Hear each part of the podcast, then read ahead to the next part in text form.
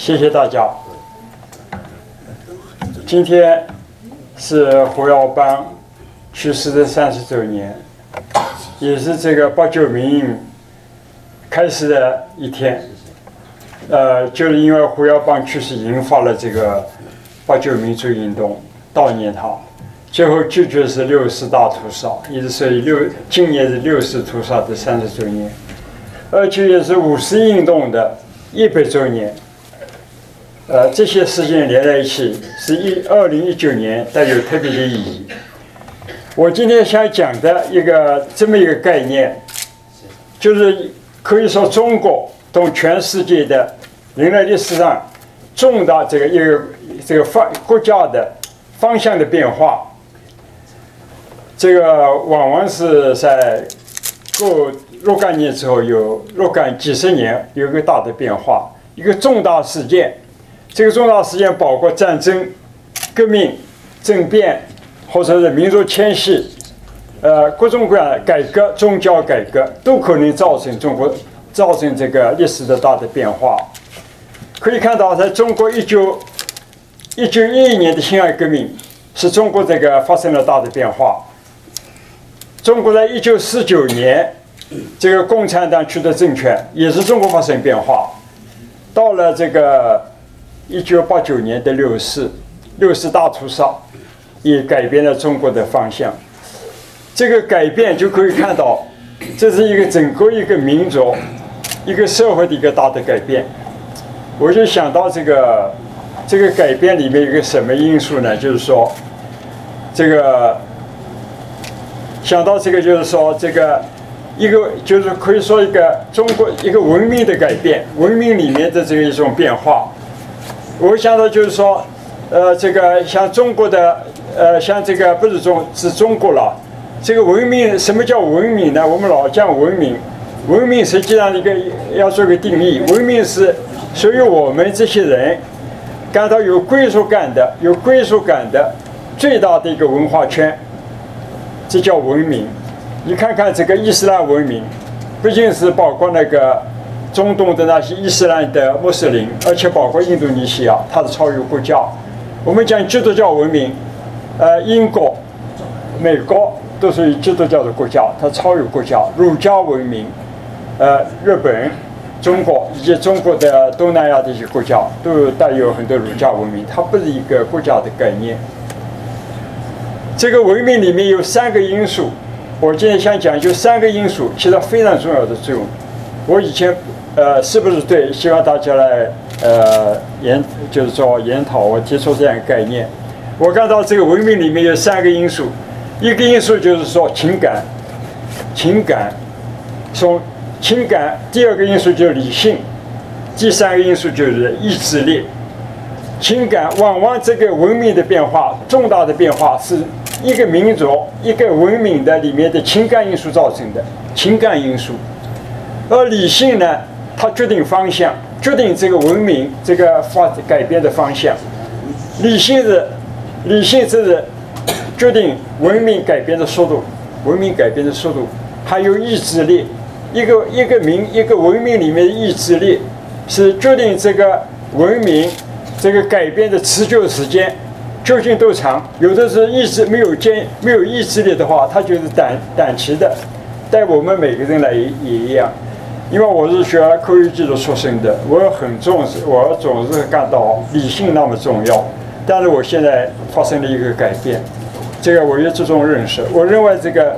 人类社会的每一个人的个人的情感，实际上决定我们人的方向。情感，这个情感包括这个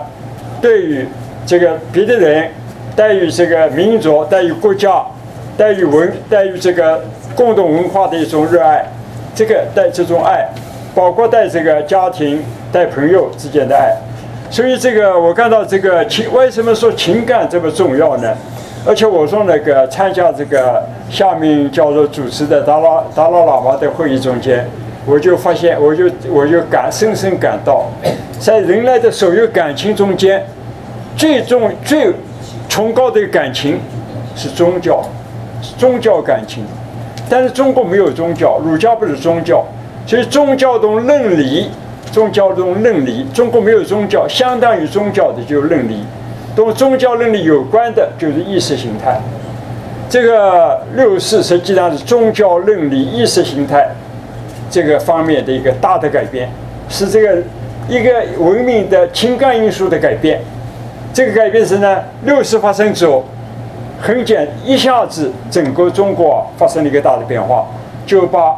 毛泽东以来的，经过整个二十世纪共产党兴起的共产主义抛弃了，实际上是共产主义从一九呃从这个五四运动之后慢慢兴起，到了一九八九年邓小平的大屠杀，使共产主义衰衰亡，这是一个一个文明里面的情感因素的改变，呃不是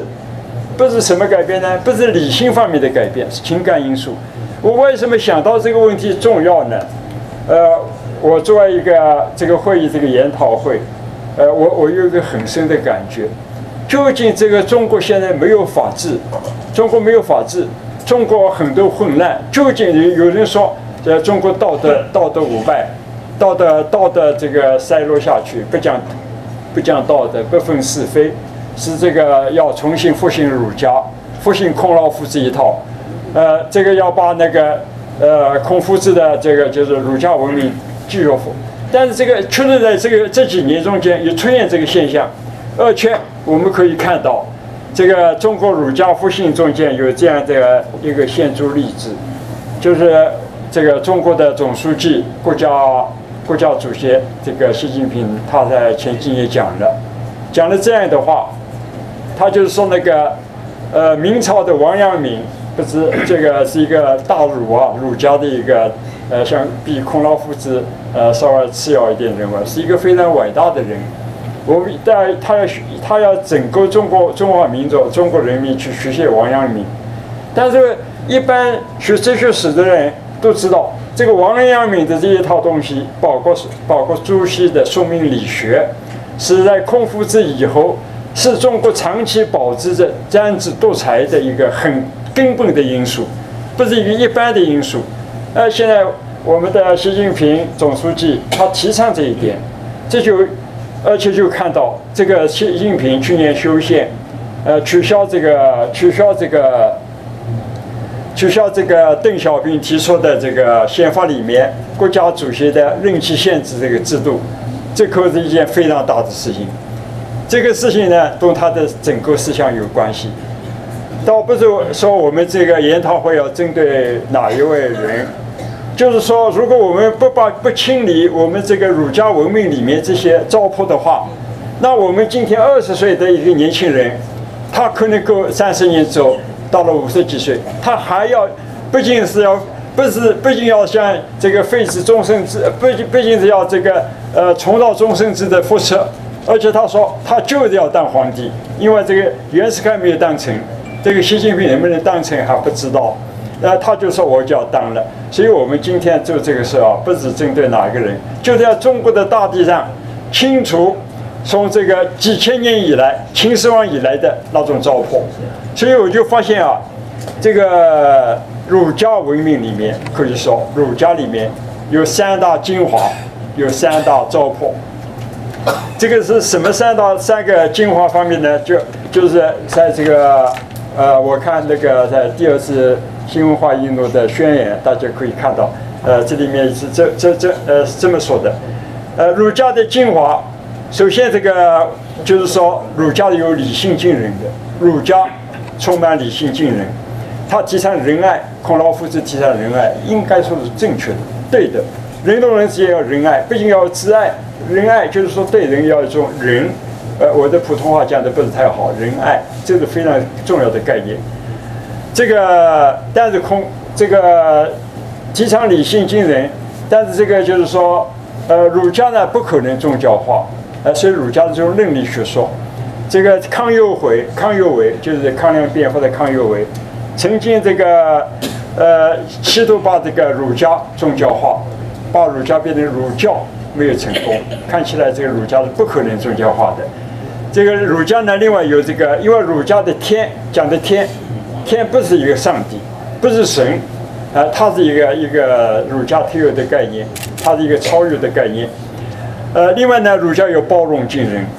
就是说，像正因为儒家的包容敬人呢，它是在这个儒家这个中国文化里面没有像欧洲中世纪那个经验之约里面那个经验之约里面的繁琐的争论，呃，儒家里面没有这些东西。另外，儒家呢，呃，中国儒家的文化下中间没有宗教战争，所以这个中中国的儒家文明应该说有很多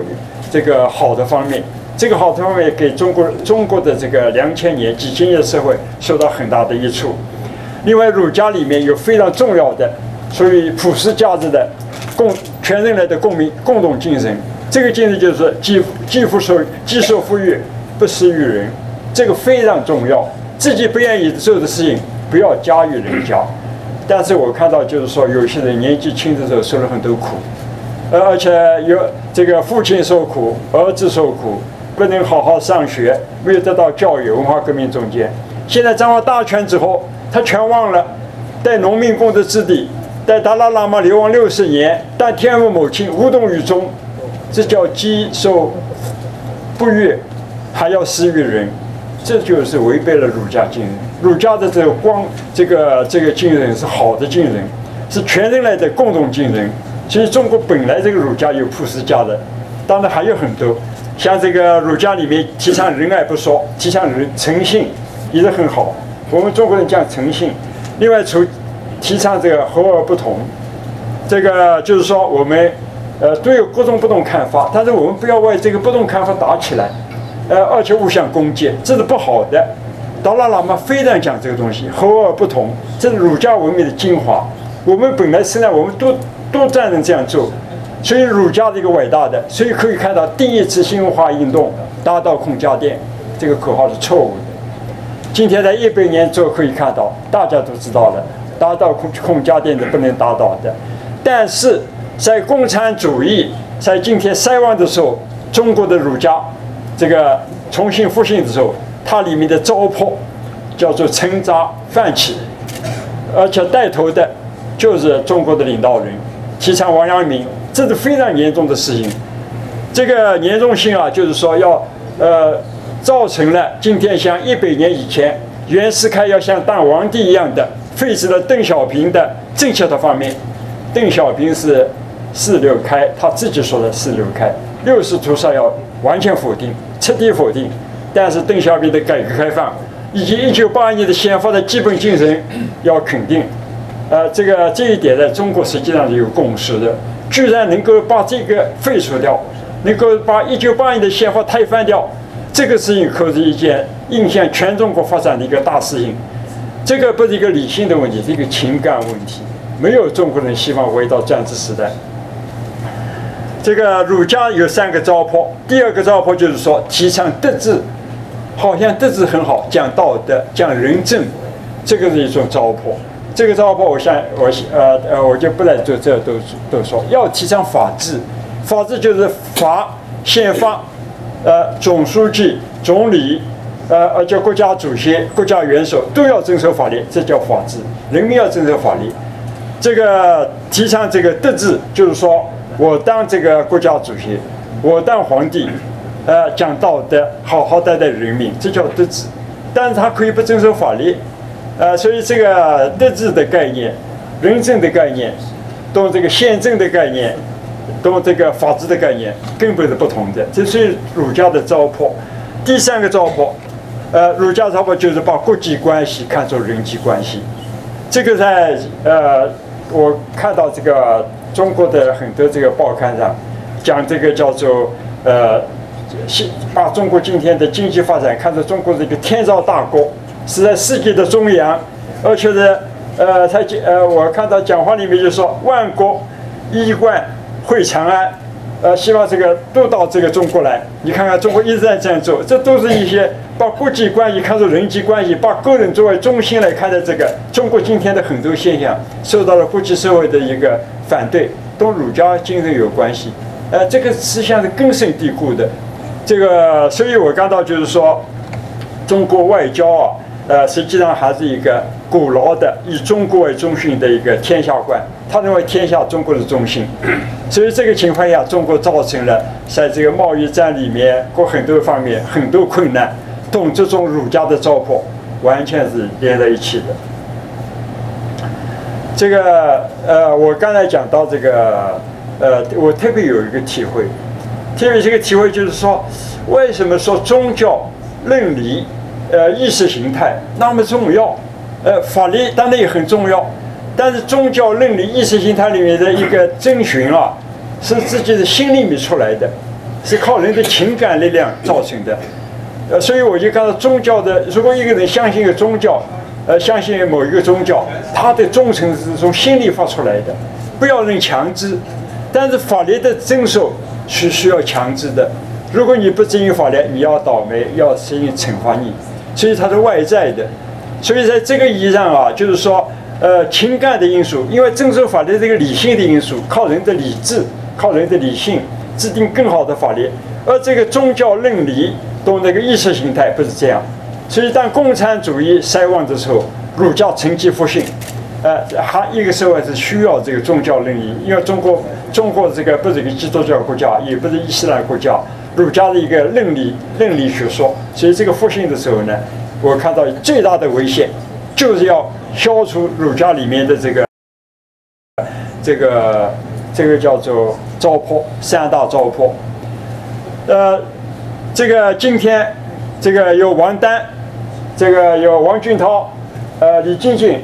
呃，包括我在内，我们四个人，呃，共同呃呃发布了呃这个这个叫做第二次新文化运动的宣言。这个宣言，这个第二次新文化运动不是我们发起的，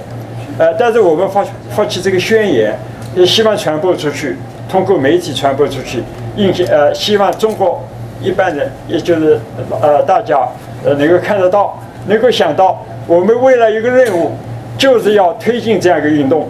这个运动的最早是谁？哪些哪些人做起来的呢？实际上就是说，呃，实际上就是说，从去年的二月份，呃，有一个人民大学教授叫许章胜，他发表了这个保卫开改革开放的一篇大文章，才引起中国性震动。后来在二月份，在修宪以前。王丹东一些人，包括王俊涛，呃，很多很多人在内，呃，发表了一个就是反对中国那个修改宪法，呃，这个去呃恢复到终身制这样一个声明。这个到了这个后来，这个在这个过程中间，还有兵变的这个主编李大同，呃，赵小丽，后来以及赵小丽、杨鹏、吴家、胡佳、王英，还有这个呃邓婆芳的好朋友，叫做。范丽琴，以及这个湖南的一个女孩叫钟董瑶董瑶琴，就泼墨的，在习近平向上泼墨的。实际上那个时候，这就是第二次新文化运动的开端。今天这个现象还在发展，而且在海外的很多校园里面，美国的、欧洲的校园里面也有这样的一些。所以今天的宣言不过是把这个现象做一个概括，说明中国的儒家在儒家复兴在儒家复兴的时候。不能达到孔家店，而是要贴住儒家的糟粕，要能够把儒家里面的这个，呃，同时要吸收普世价值，因为儒家本身有普世价值。所以这个这个运动呢，要达到什么目标呢？这个目标就是首先的目标很简单，就一个目标，就是贴住儒家的糟粕，吸收这个普世普世价值，把那个儒家的这个这个精华发扬光大。而且呢，通过这个方面，通过这一这个来使中国的政治走向现代化。这个政治现代化的口号是谁提的呢？实际上，魏京生在一九七九年提出来的。政治现代化实际上中国是最重要、最迫切的一个。这个怎么样实现政治现代化呢？能不能通过一场革命呢？能不能通过暴力革命呢？这个暴力革命是实现不了政治现代化的。所有暴力，我我认为暴力不可能实现，它还需要一个整个，不仅要政治现代化，而且需要文化现代化，需要这个推进这种运动。这个运动的结果，呃，很重要的就是说，要在人民代表里面选人民代表，要有权力的观念，因为儒家不提倡权力。要在人民代表大会的选举中间，要取消官方候选人，官方候选人，官方候选人什么意思呢？就是候选人是不是自由提出来的，自由控制的，是这个一个一个会议的主席团提出来的，别人不能提，提了没有用，因为他分，因为中国的选举制度里有很多问题，他是这个这个中国的这个，所以这这个问题要呃要逐步的大家慢慢去探讨这个问题，甚至于今后选国家主席的时候，不能一个候选人。到二零二二年选国家主席或者是选党的总书记的时候，有三个候选人，呃，这个候选人是这个不是不是一不是一个小组定出来的，而是自由提名的。这个自由提名，大家能够自由投票，呃，通过这个这种观念的普及，这个观念没有的话，那人民代表选举了没有这个观念的话，中国永远不会有民主。只要这种这个呃。破除儒家里面的专制主义因素，呃，这个这个就是推进这个这种新文化运动啊，我刚才就是带实现政治现代化，呃，有很大的好处。另外，政治现代化的第二个目标，就是要这个，呃，就是要要这个是文化现代化，文化现代化吸收普世价值基础上啊，就是说，呃，这个文化现代化呢。呃，就是可以使这个儒家一个民主的吸收了普世价值这个儒家文化，它，我相信它一定会成为一个基督教文明、到那个伊斯兰文明或者佛教佛教文明、犹太文明各种里面的桥梁。因为儒家文明，儒家文明里面一个好处，它是一个，呃，按照文明的分类方法，就是说，基督教文明、伊斯兰文明的犹太文明的叫先知文明，先知。呃，而这个印度文明，同这个印呃以前的印度教、印度教里面、印度教这些文明啊，它里面是带有神秘主义的、神秘主义因素的。而这个儒家文明是一个智慧型的文文明，所以儒家文明有很多好的方面。但贴住这些东西，这个这个文明就可以，儒家文明就成为这个沟通伊斯兰教同基督教这一个桥梁。这个这个二十一世纪需要是和呃这个和平啊，通过这种方式来实现。所以我看到儒家的这个复兴，呃，贴住儒家这个中国的政治现代化，在全球来讲，在世界来讲，也是一个好事情。这个，所以这个。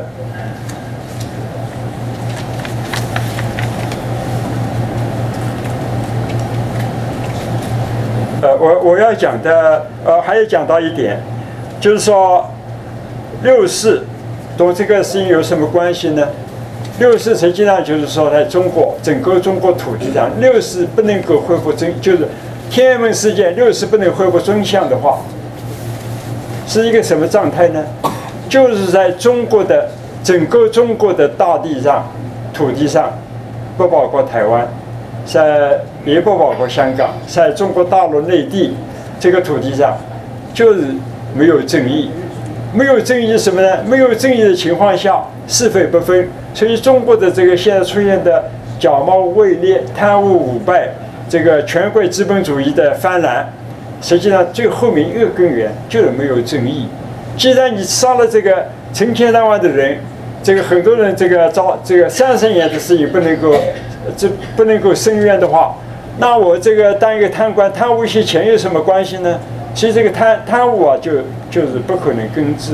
这么严重的贪污不能根治，呃，这个一般社会里面都可能有不同程度的这这种现象，但是像中国这样这个这样严重啊，是少有的。这个在这个情况下，就是中国的土地上必须这个恢复正义，只有恢复正义的情况下，有才有法治，有法治的情况下。中国才有这个市场经济，所以这个呃六四的六四的这个恢复真相这件事情哦，是是现在应该说是提是一个非常迫切的事情。这个这个宣言的最后就是李静静不是他呃就是说他讲了一件非常重要的事，很多人你在我们接受采访的时候，很多人提你们六四民主运动怎么样？六四的民主运动。这里面是一个很大的混乱。八九民主运动之所以后来导致邓小平大屠杀，就是因为四二六社论。四二六社论说，这个学生运动是一个动乱，这个学生是就是因为为这一点一直这个学识坚持，呃，造这个就是说不是动乱，是一个一个一个学生运动，爱国学生运动。但是这个邓小平那个社论就说是动乱，赵子阳是不同意的，所以造成这么严重的一个一个一个后果。另外一点呢，就是六四究竟怎么回事呢？这个中国的官方认为六四就是一场一场暴乱，是谁暴乱呢？是学生运动这个市民的暴乱，这也是歪曲事实。六四不是暴乱，六四是大屠杀，所以这里面没有什么六四民主，六四就是大屠杀。八九民是一个民主运动，伟大的民主运动，所以这个呃这一点呢是这个呃恢复历恢复历史真相里面最重要的一点。我讲讲的呃这个联合中很好准备，呃谢谢大家，我就讲完了，欢迎批评。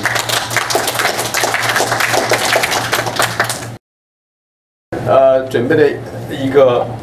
叫宣言，叫第二次新文化运动的宣言。那么有几位发起人，我是其中之一。啊，等一会儿呢，让陈闯创呢把这个宣言简约的给大家宣读一下。那么媒体的话，我们可以给你文字稿啊和这个电子版稿。啊，总的来说，第二次文化宣言，呃，这个我的理解用这么几句话来概括。严家琪老师认为。第一次的天安门民主运动，一九一九年的五四运动，是由一九一五年开始的新文化运动开始的。这个新文化运动去掉了儒家，同时驱逐了，或者赶走了，或者是把中国最后一个皇帝洪宪皇帝袁世凯赶下台。当然他是死在任上，那是另一码事儿。但是大势所趋，他必被赶下台。这是新第一次新文化运动的这个结果。那么，佳琪现在提出第二次新文化运动，啊，这个里面也正好碰到了习近平要宣传王阳明啊，啊，这两样东西怎么合在一起？一个共产主义，一个儒家，这是水火不相容的两样东西。我个人认为，哈，理论上是不可以，一个搞阶级斗争，一个是搞这种人和人之间的这种调和，这是完全不同的两个力量合在一起，那是立马是另外一个是概念。但是这次第二次新文化运动要去除儒家的糟粕，最后。要把最后的中国的专制，最后的这样一个终身的所谓的国家领导人，终身的领导，公终身的主席，终身的总统等等，把他们赶下台，没有终身，要实现中国的民主化，这是我的理解。第二次新的文化运动是指向了这样一点最近期的目标。那么现在请那个陈闯壮把这个宣言文字给大家简要的宣读一下，有请陈闯壮。介绍一下陈闯创，他是中国民进党的这个后起之秀啊，中国民主党的这个呃主要的这个实际领导人之一。好，呃，我受托来宣读一下这个第二次新文化运动宣言，以纪念八九民运三十周年和五四一百周年。一九八九年四月十五日，胡耀邦去世，由此引发了一场伟大的民主运动，但此最后以大屠杀告终，这就是臭名昭著的六四大屠杀。中国近代的民主运动是从一百年前的一九一九年五四运动为起点，这是中国近代史上我呃第一次新文化运动的产物。在纪念一九八九年那场伟大的民主运动三十周年和五四运动一百周年的日子里，我们这些八九民运的参与者在纽约集会发表第二次新文化运动宣言。从一九一九年五月四日开始，中国人民在以天安门为中心的地方发起了三次民主运动，即一九一九年的五四运动。一九七六年的四五运动和一九八九年以六四大屠杀为呃终点注入史册的民主运动，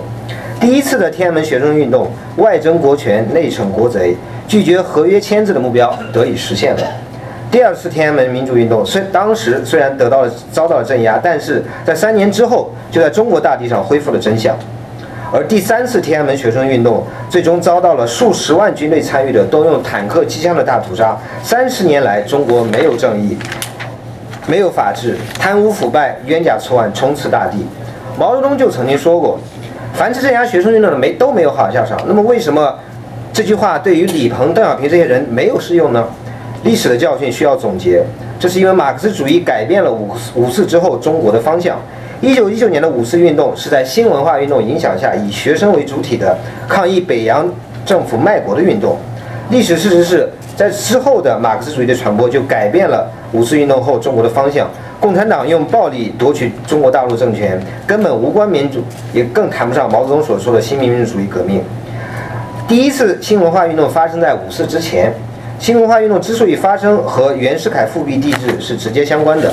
新文化运动之所以提出打倒孔家店，就是针对着袁世凯的尊孔称帝。毛泽东在取得共产党的领导权之后，打着新民民主主义革命的旗帜，通过暴力革命最终取得政权。所谓的中华人民共和国，实际上是一个新的王朝，这就是共产党一党专政的新的红色王朝。一百年前，中华民国的总统袁世凯要做皇帝；一百年后的今天，名曰中华人民共和国主义的习近平要当二十一世纪中国的新的皇帝。正是在习近平企图称帝的时候，中国则到地出则到处出现了。揭露批判习近平的事件，包括曲章润、王丹、李大同、赵小丽、杨鹏、胡佳、王英、范立勤、董瑶琼等人，还有在海外的一些呃留学生。这些反对习近平的活动，正是继一百年前的第一次新文化运动之后的一场新运动，我们可把它视为第二次新文化运动的开端。从传统儒家。我们要从传统儒家文化中剔除地质根源。一百年来的两次新文化运动有一点是相同的，那就是要找出辛亥革命所废除了的皇帝制度之后，为什么本来是普普通通的人当上了最高领导人之后还想做皇帝的文化根源。也就是说，我们要从中国文化中发掘出一个当人有了权力之后就想继续拥有专制权力、终身独裁的思想根源。两次新文化运动带有政治性，这就是要提倡新文化的运动。我们说儒家文明既有精华又有糟粕，儒家思想对中华文明的形成有根本性的重要作用。可以说，没有儒家就没有中华文明。儒家又可以称之为儒呃儒学，儒家学说孔孟之道是一种非宗教的伦理思想和学说。与基督教文明、伊斯兰文明、佛教文明和印度教文明这些建立在宗教基础上文明不同，儒家文明并非以宗教为基础，它自身有三大精华。第一。儒家文明富有理性精神，它是一种理性主义的人际关系思想。第二，儒家富有包容精神。第三，儒家富有全人类的共同精神，提倡真善美，倡导诚信仁爱，和而不同，己所不欲，勿施于人。但正是因为这儒家文明的三大精华，所以我们要说第一次新文化运动的打倒孔家店的口号是错误的。儒家文明不是有神论文明，从孔夫子就相信存在一个。仁爱的人际关系的思想境界，而儒家学说就是要在人间实现这种理想的人际关系。但呃，经过呃宋朝的朱熹、明朝的王阳明之后所大大修正的孔子儒家学说，恰恰为中国的专制政治造成了一个完整的意识形态。这就是儒家的糟粕的一面，包括西汉董仲舒的“君为臣纲，父为子纲，父为妻纲”，南宋大儒朱熹的“存天理，灭人欲”。明代大儒王阳明的新说，这些都是明显的糟粕。问题是，这些诸多的糟粕在专制主义中国的大环境中，今天却被当成了精华而广为宣扬。比如，二零一五年习近平所说的“王阳明心学是中国传统文化的精华”。那么，当精华与糟粕是非混淆、黑白颠倒，我们要把这些糟粕可以归纳为以下三点：第一，在提倡仁义道德的时候，儒家并没有权力限制和权力保障的观念。呃，第一个利就是呃实际那个 power，第二个是 right。第二，在提倡德治人治的时候，儒家的文明缺乏法治和宪政的观念。法治是说 rule of law。所以儒家把国作为家的放大，主张君王要实行德治和仁政，王道就是圣王之道。这种仁政啊德治王道思想，长期以来。呃，实际上是如糟粕就被当成了儒家的精华。翻开中国的全部历史，只有极个别的君王在一小段时间内实行了接近这种儒家理想的德治和仁政，绝大多数君王都没有做到。第三，儒家的文明并没有看到国际关系和人际关系的区别，儒家把全世界看成天下。儒家的国际关系观就是以中国为中心的天下观，在这种观念支配下，当国力上升时就狂妄自大，自以为是天朝大国，万国衣冠会长安；当国力衰退时就遭受屈辱，导致像清朝和北洋大臣在与外国谈判时的萎靡状态。由于外来的呃马克思主义，事实上在最近几十年来已经被中国人民所抛弃，中国社会的思想形成一个巨大的空隙。那么传统的儒家思潮趁机复兴。今天儒中国儒家复兴中的最大危机就是儒家糟粕沉渣泛起，又使中国社会弥漫在皇权崇拜之中。这是儒家糟儒家糟粕对普世价值的最后一次抵抗。我们相信正义的阳光必将照耀中国大地。在六四屠杀三十年后的今天，在中国大地上调查六四大屠杀真相，刻不容缓。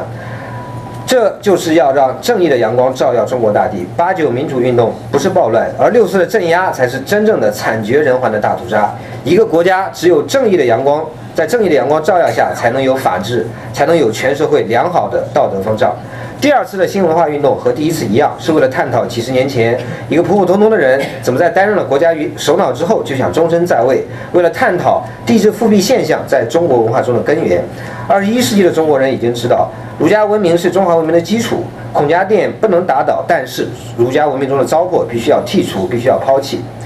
一九八九年的六四事件，虽然共产党保住了政权，但共产主义已经被中国人民抛弃了。在共产主义被抛弃的时候，儒家趁机得到复兴，糟粕也泛起。今天我们在第二次新文化运动中要做的，就是坚定不移地剔除儒家糟粕，把精华发扬光大。当六四屠杀的真相在中国大地上得到曙光，当正义的阳光照耀中国大地，作为中国文化传统的儒家，将面临一次两千多年来的再一次的伟大革新。从二零一八年。二零一八年以来开始的中国第二次新文化运动，将在吸收全人类普世价值的基础上，剔除儒家维护专制政论的糟粕，使儒家文明在二十一世纪得到复兴。在未来，儒家文明将成为犹太教、基督教、伊斯兰、佛教、印度文明、日本文明以及其他文明之间的和平友好的桥梁。宣言发起人王丹、